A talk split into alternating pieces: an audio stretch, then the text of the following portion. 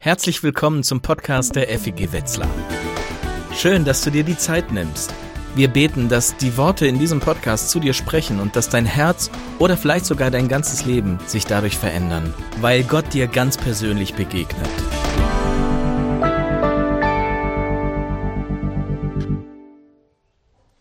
Was passiert, wenn Menschen Jesus begegnen? Um diese Frage dreht sich die erfolgreiche Filmserie The Chosen und um diese Frage geht es auch in unserer Sommerreihe Gewöhn dich an Jesus.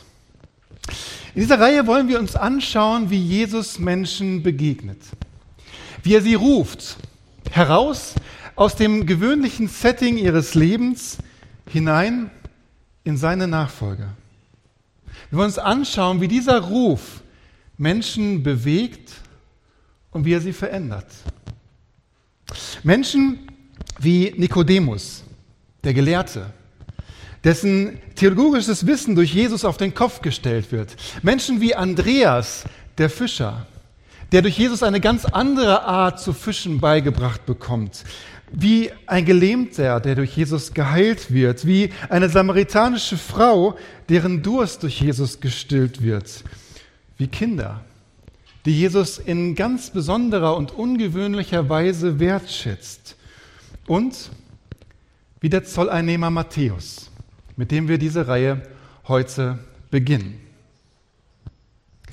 In der Filmserie The Chosen geht es um Jesus. Und in dieser Serie wird Jesus als sehr nahbar, sehr menschenzugewandt, manchmal sogar humorvoll dargestellt. Und es geht um die Menschen um Jesus herum um ihr Leben, um ihre Hintergründe, darum, wie sie Jesus erleben und wie die Begegnung mit Jesus sie prägt. The Chosen orientiert sich an Menschen, die in der Bibel beschrieben werden und es versucht sich auszumalen, wie könnte das Leben dieser Menschen ausgesehen haben. Von dem her, was wir aus der Bibel über sie wissen, aber auch darüber hinaus. Und dieses Ausmalen, wie könnte es gewesen sein, das macht diese Charaktere im Film sehr lebendig. Es kann einem einen neuen Zugang zu den biblischen Figuren geben. Und gleichzeitig lohnt es sich, diese Filmserie mit der Bibel in der Hand anzuschauen, um prüfen zu können, was steht jetzt wirklich da und was im Film ist Interpretation. Wie es vielleicht gewesen sein könnte, vielleicht aber auch ganz anders. Ob Matthäus zum Beispiel ein etwas spezieller Zeitgenosse war mit autistischen Zügen, so wie es im Film dargestellt wird, und ob das Verhältnis zu seinen Eltern zerbrochen war, wissen wir nicht. Dass er dagegen mit einer Schreibtafel herumläuft und sich zu vielen Erlebnissen mit Jesus Notizen macht und äh, ist vielleicht gar nicht so weit hergeholt. Und es zeigt sinnbildlich, wie wichtig es den Schreibern der Evangelien war, möglichst zuverlässig zu berichten, was sie mit Jesus erlebt haben. Ihr seid ganz herzlich eingeladen zu unserem Sommerkino The Chosen. An den kommenden vier Mittwochen werden wir im Jugendhaus jeweils zwei Folgen dieser spannenden Filmserie der ersten Staffel zeigen. Wenn ihr mögt, dürft ihr sehr gerne dazukommen und auch andere einladen, mitzugucken und sich auszutauschen über diese Serie. Mit Jesus wird alles anders. Er ruft Menschen in seinen Dienst, die wir wahrscheinlich niemals ausgesucht hätten, weil er die Menschen mit anderen Augen sieht, weil er uns mitten ins Herz schaut und sieht, was aus uns werden kann, wenn wir uns auf das Abenteuer, ihm zu folgen, einlassen. Wir wollen gemeinsam entdecken, wo wir uns in diesen ganz verschiedenen Personen, die wir uns anschauen werden, wiederfinden und wie die Begegnung mit Jesus auch uns verändern möchte. Gewöhn dich an anders. Gewöhn dich an Jesus. Eine Person, der Jesus begegnet, ist Matthäus. Bei The Chosen ist Matthäus eine der Hauptpersonen. In den Evangelien erfahren wir gar nicht allzu so viel über ihn.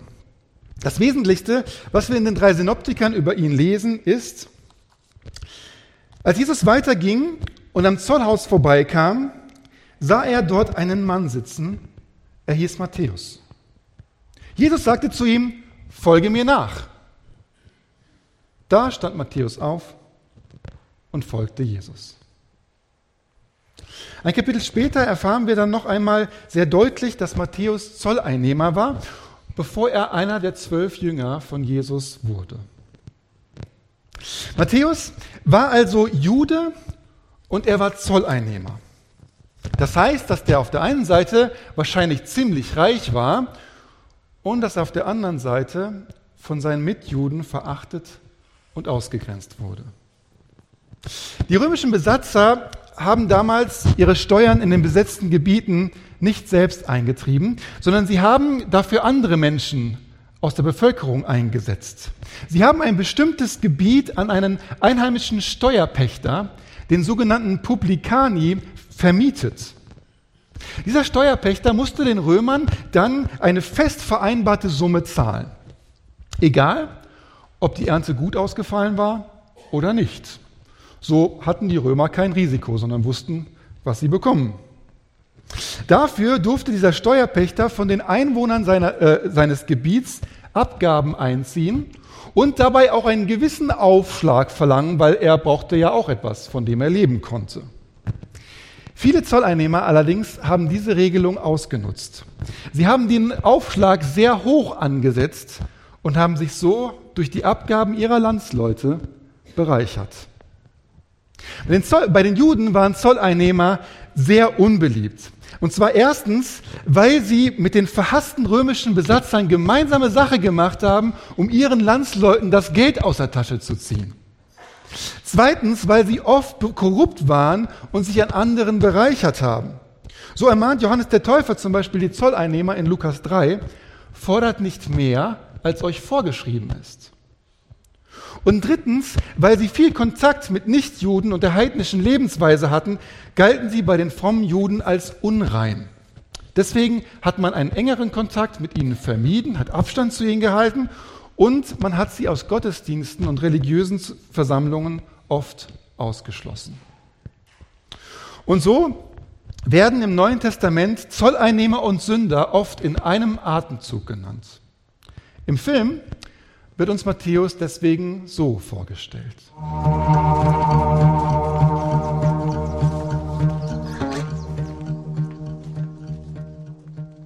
Matthäus ist reich. Das wird in dieser Szene dadurch deutlich, dass er seine Sandalen einfach wegschmeißt und sich zur Arbeit fahren lassen kann. Aber gleichzeitig wird Matthäus auch verachtet und ausgegrenzt. Er meidet die Begegnung mit anderen Menschen, versucht sich zu verstecken und trotzdem wird er auf seinem Weg zur Arbeit immer wieder als Verräter beschimpft. Am Ende ist er froh, als er es geschafft hat, unbeschadet in seinem Zollhäuschen anzukommen. Versuchen wir uns mal für einen Moment in Matthäus hineinzuversetzen. Auf der einen Seite geht es ihm gut. Er hat Geld, er kann sich was leisten, er hat einen hohen Lebensstandard und er hat einen Schutzraum. Er hat einen Ort, an dem er jemand ist und an dem er sicher ist. Und das ist sein Zollhäuschen. Hier hat er sich eingerichtet und gemütlich gemacht. Vielleicht ungefähr so. Wenn Matthäus in seinem Zollhäuschen sitzt, weiß er, wer er ist. Er kann das einsetzen, was er kann, seine Begabungen und was er gelernt hat. Er hat Macht. Er kann darüber bestimmen, wer wie viel zu zahlen hat und mit Hilfe der Römer kann er das auch durchsetzen. Und er ist sicher hinter den Mauern seines Häuschens. Im Film hat er sogar noch einen römischen Soldaten, Gaius, als Bodyguard an seiner Seite. Hinter den Mauern seines Zollhäuschens hat Matthäus einen Schutzraum.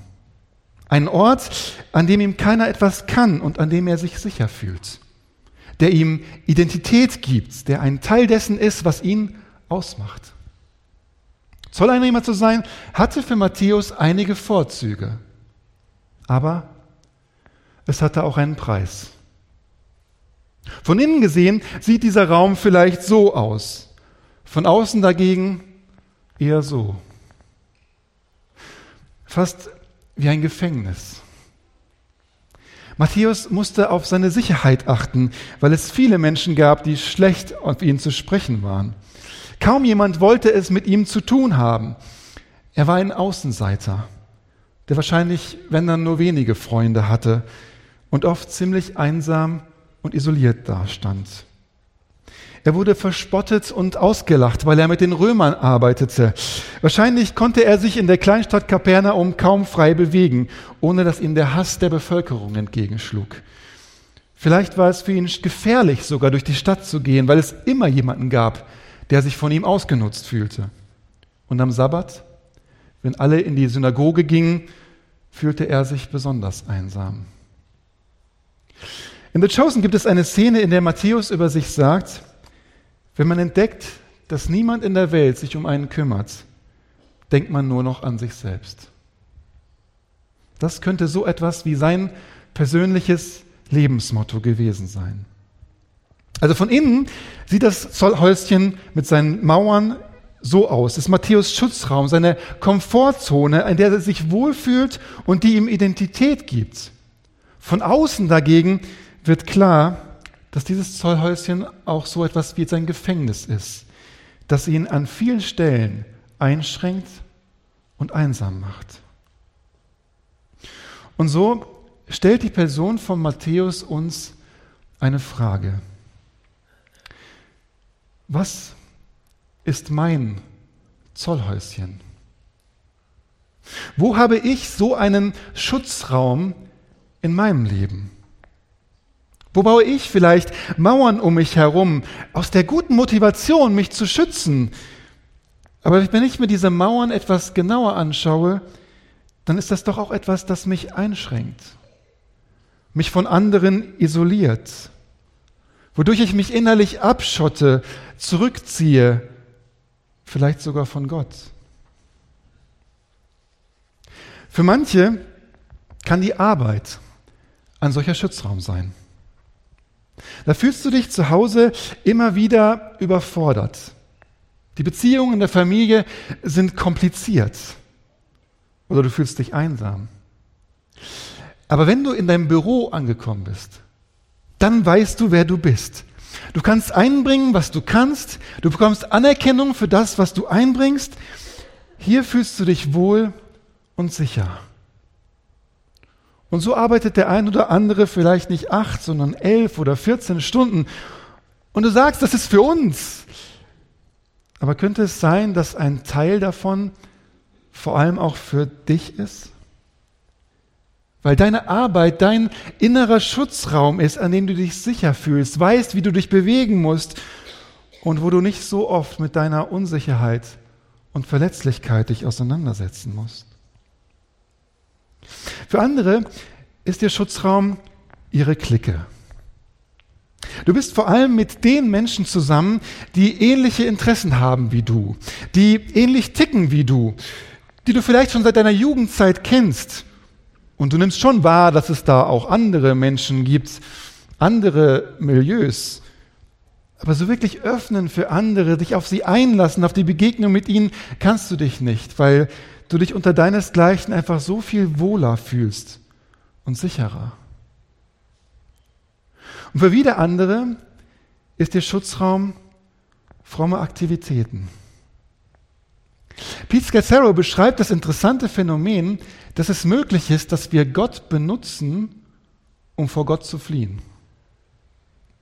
Er schreibt, dass unsere Aktivitäten in der Gemeinde, unser Hören vieler Predigten, unser Besuchen unzähliger Seminare der unbewusste Versuch sein können, dem Schmerz zu entfliehen, der bewussten Begegnung mit Gott aus dem Weg zu gehen und die schwierigen Bereiche in unserem Leben zu vermeiden, die er eigentlich berühren und verändern möchte.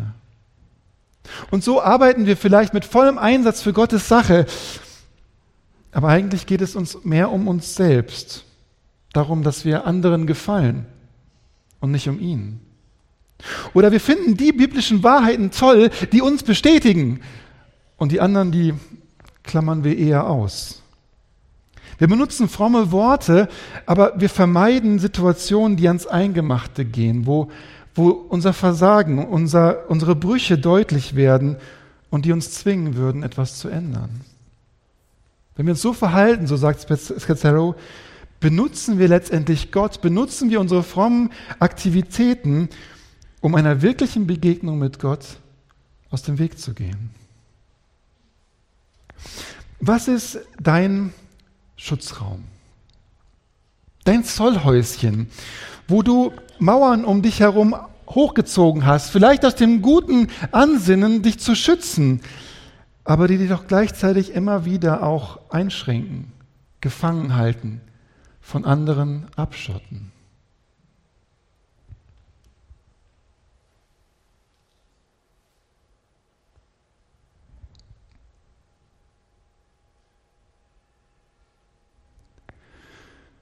Matthäus wäre wahrscheinlich sein Leben lang in seinem Zollhäuschen geblieben, wenn nicht eines Tages Folgendes passiert wäre. Jesus sieht Matthäus. Er begegnet ihm ganz persönlich. Er ruft ihn bei seinem Namen, er ruft ihn heraus. Heraus aus seinem bisherigen Leben als Zolleinnehmer. Heraus aus dem Schutzraum seines Zollhäuschens hinein in seine Nachfolge. Jesus sagte zu ihm, folge mir nach. Da stand Matthäus auf und folgte Jesus. So knapp und einfach wird diese große Kehrtwende im Leben von, Jesus, von Matthäus in der Bibel beschrieben. Was hat Matthäus motiviert, diesen radikalen Schritt zu gehen? Genau wissen wir es nicht. Aber offensichtlich hatte er nichts zu verlieren. Aber er war doch reich. Ja, aber sein Reichtum hatte ein großes Preisschild. Und als Jesus ihn ruft, erkennt er seine Chance. Seine Chance auf ein Leben ohne Mauern. Vielleicht endlich mal dazuzugehören. Ein Leben in Freiheit. Und diese Chance möchte er sich nicht entgehen lassen. Irgendetwas an Jesus fasziniert ihn, zieht ihn an. Ob er schon vorher Wunder miterlebt hat, die Jesus getan hat, wie es im Film dargestellt wird, gut möglich. Wir wissen es nicht. Aber Matthäus fühlt sich von Jesus gesehen persönlich angesprochen. Er spürt, dass er Autorität hat. Und er wittert die Chance, dass bei ihm sein Leben einen neuen Sinn bekommt. Und deswegen lässt er sein Zollhäuschen ein für alle Mal hinter sich, gibt seinen Schlüssel und sein Siegel ab und er geht mit Jesus. Wo ruft Jesus dich? Wo ruft er dich heraus aus deinem Schutzraum hinein in die Begegnung mit ihm? Hinein in ein Leben in Freiheit, in seiner Nachfolge. Vielleicht ist es ein Schritt hinein in die Unsicherheit.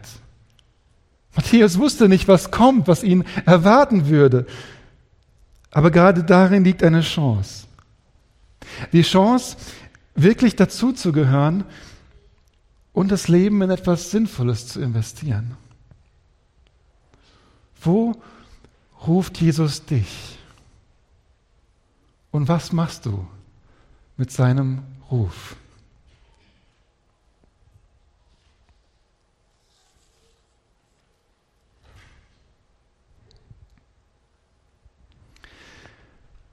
Als Matthäus sich auf Jesus einlässt und mit ihm geht, wird für ihn damit einiges anders. Ein erstes, was für Matthäus anders wird, ist, er bekommt eine andere Aufgabe. Er ist immer noch Matthäus. Er hat immer noch sein Schreibtäfelchen dabei, aber er benutzt seine Fähigkeit, schreiben zu können und messerscharf zu beobachten, jetzt nicht mehr, um die Steuersünden seines Volkes aufzuschreiben, sondern er benutzt seine Gabe zu, äh, zu schreiben, um die Erlebnisse mit Jesus aufzuschreiben. Auch wenn der Autor des Matthäusevangeliums sich selbst nicht mit Namen vorstellt, sind Christen schon sehr früh davon ausgegangen, dass das Matthäusevangelium vom Jünger Matthäus stammt. Das war Matthäus entscheidender Beitrag zum Bau des Reiches Gottes, von dem wir bis heute profitieren. Also Matthäus hat mit der Berufung von Jesus eine andere Aufgabe bekommen. Wenn du dich auf den Ruf Jesu nachzufolgen einlässt, dann bleibst du du. Mit deiner Person, mit deinen Fähigkeiten. Aber vielleicht gibt Gott dir eine andere Aufgabe, um die Fähigkeiten, die du hast, in seinem Sinne für den Bau seines Reichs einzusetzen. Und dann tut Jesus etwas völlig Schockierendes. Er besucht Matthäus bei sich zu Hause und isst mit ihm. Später war Jesus im Haus des Matthäus zu Gast. Viele Zolleinnehmer und andere Leute, die als Sünder galten, waren gekommen und nahmen zusammen mit ihm und seinen Jüngern an dem Essen teil. Tischgemeinschaft zu haben drückte damals aus eine tiefe Verbundenheit. Wir essen gemeinsam, damit hat man gezeigt, wir gehören zusammen. Wir sind so etwas wie eine große Familie. Und Jesus hat keine Scheu, sich mit seiner, einer ganzen Reihe von Menschen von Matthäus Kaliber an den Tisch zu setzen. Menschen mit verbogenen Lebensgeschichten, von denen einige so manches auf dem Kerbholz hatten. Kurz nach seiner Entscheidung, Jesus zu folgen, bringt Matthäus seine alten Berufskollegen, seine Bekannten zusammen mit dem Jesus, dem er sich nun angeschlossen hat. John Ortbeck hat einmal gesagt, Mission bedeutet, die Menschen, die wir lieben, zusammenzubringen mit dem Jesus, dem wir folgen. Und genau das tut Matthäus. Er bringt die Menschen, die er kennt, seine Bekannten aus seinem Umfeld, zusammen mit dem Jesus, dem er folgt. Und er tut das nicht, weil ihn jemand dazu verpflichtet hätte. Oder weil er das Gefühl hat, die Kirche in Kapernaum müsste mal ein bisschen größer werden sondern er tut es, weil es für ihn einfach das Naheliegende ist. Seine Freunden und Bekannten sind ihm wichtig. Jesus fasziniert ihn, er folgt ihm nach. Also bringt er sie zusammen. Er weiß, da schlägt Gottes Herz. Das ist das Größte, was ich für meine Bekannten tun kann. In der Nachfolge Jesu geht es darum, nach ganz, auf ganz natürliche Weise nach Wegen zu suchen, wie wir die Freunde, die wir lieben, die Menschen, die wir lieben, zusammenbringen mit dem Jesus, dem wir folgen. Und das alles läuft ganz gut. Und Matthäus und Freunde und Bekannten kommen in Kontakt mit Jesus, sie reden mit ihm, diskutieren mit ihm, bis auf einmal die fromme Polizei vor der Tür steht. Wir lesen, als die Pharisäer das sahen, sagten sie zu den Jüngern, wie kann euer Meister nur zusammen mit Zolleinnehmern und Sündern essen? Jesus hörte das und erwiderte, nicht die Gesunden brauchen den Arzt, sondern die Kranken. Jesus redet diese Menschen nicht schön. Er tut nicht so, als hätten die Pharisäer Unrecht mit ihrer Annahme, dass die Menschen, mit denen Jesus am Tisch sitzt, geistlich gesehen krank sind, Probleme haben. Und doch sieht Jesus das Gleiche wie die frommen Polizisten und sieht doch nicht dasselbe. Die Pharisäer sehen verkommene Existenzen, hilflose Fälle, Leute, für die sich kein Einsatz lohnt, die unverbesserlich sind, die dem Glauben fern oder sogar feindlich gegenüberstehen. Jesus dagegen sieht dieselben Menschen. Er macht sich keine Illusion über irgendeinen weichen Kern, der zum Vorschein kommt, wenn man nur genug hinter der harten Schale poolt. Aber er sieht, wie sehr Gott diese Menschen liebt. Er sieht ihre Not, sieht hinter ihren Schutzraum. Er sieht dasselbe, aber mit Erbarmen, mit Mitgefühl, mit viel Trauer über ihr verlorenes Leben. Er sieht sie mit viel Hoffnung, was auch aus diesen Menschen werden kann. Jesus und die Pharisäer sehen dasselbe und sie sehen doch nicht dasselbe. Und dann sagt Jesus, nicht die Gesunden brauchen den Arzt, sondern die Kranken. Dass die Zolleinnehmer die Kranken sind, ist klar. Aber wer sind die Gesunden? Die Pharisäer denken, wir. Aber ist das wirklich so? Oder ist es nicht vielmehr so, dass er den Frommen den Spiegel vorhält und sagt, solange ihr nicht erkennt, dass ihr selber krank seid, selbst ein Problem habt mit Sünde, kann ich nichts für euch tun. Einem Patienten, der nicht erkennt, dass er ein Problem hat, kann kein Arzt helfen. Und so hält Jesus den Frommen den Spiegel vor. Er wünscht sich, dass sie aufhören, stolz zu sein über sich und überheblich zu agieren. Dass sie ihr Denken über sich selbst verändern und dass sie erkennen, dass sie selbst Hilfe brauchen. Er fordert sie heraus zu einer neuen Sicht auf sich selbst und zu einer neuen Sicht auf ihre Mitmenschen. Eine Sicht, die von Erbarmen und Barmherzigkeit geprägt ist. Dass sie erkennen, dass sie selbst nicht besser sind als andere und dass sie sie deswegen aus Demut heraus behandeln. Wo fordert Gott dich heraus? Deine Sicht, deine Wahrnehmung von einem anderen Menschen zu überprüfen und zu lernen, ihn mehr mit den Augen Jesu zu sehen.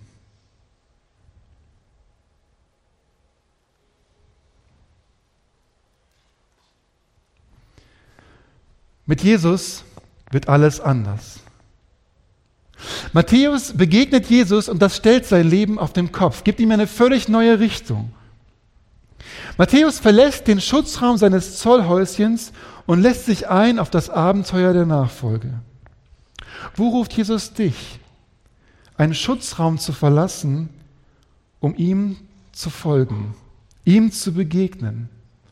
Wo will er dich befreien aus den Mauern, die du um dich aufgezogen hast, um dich zu schützen?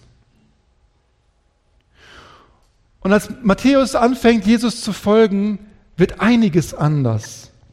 Er bekommt eine andere Aufgabe. Wo will Gott dich und mich mit unseren Fähigkeiten gebrauchen? Es entsteht eine andere Verbundenheit zwischen Jesus und Matthäus Freunden. Wo könntest du einen Schritt gehen, um Menschen mit Jesus in Verbindung zu bringen? Und Jesus fordert heraus zu einer anderen Sicht auf die Menschen. Wo lädt er uns ein, Menschen mehr mit seinen Augen zu sehen? Aus dem verachteten Zolleinnehmer Matthäus wird durch die Begegnung mit Jesus ein hingegebener Nachfolger und der Autor des Matthäusevangeliums. Was kann wohl aus uns werden, wenn wir es wagen, Jesus zu folgen? Ich bete.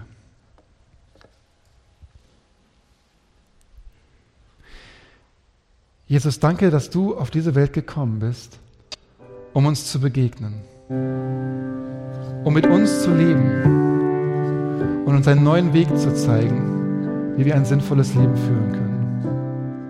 Herr, danke, dass du all diesen unterschiedlichen Menschen, die wir uns noch anschauen werden, begegnet bist und dass du sie verändert hast. Herr, danke für Matthäus, den Zolleinnehmer, den wir wohl nicht als den ersten Jünger vermutet hätten. Aber du hast ihn gesehen, hast gesehen, was aus ihm werden kann und wozu du ihn berufen willst. Und du hast ihn gerufen und ihn verändert. Und Herr, du rufst auch uns in deine Nachfolge, mit dir zu leben, herauszutreten aus den Schutzräumen, die wir aus uns bauen und echt zu werden vor dir, mit dir in Gemeinschaft, dir nachzufolgen. Ich möchte dich bitten, dass du uns klar zeigst, wo du uns herausforderst, Schritte zu gehen in deiner Nachfolge, uns mit dir auf den Weg zu machen und zu erleben, dass mit dir Dinge anders werden. Amen. Wir hoffen, dass dich diese Predigt ermutigt und herausgefordert hat. Wenn du Fragen hast oder dich weiter mit uns connecten willst, dann schau doch auf unseren Social Media Kanälen vorbei oder nutze unsere Webseite feg-wetzlar.de. Wir freuen uns darauf, dich kennenzulernen.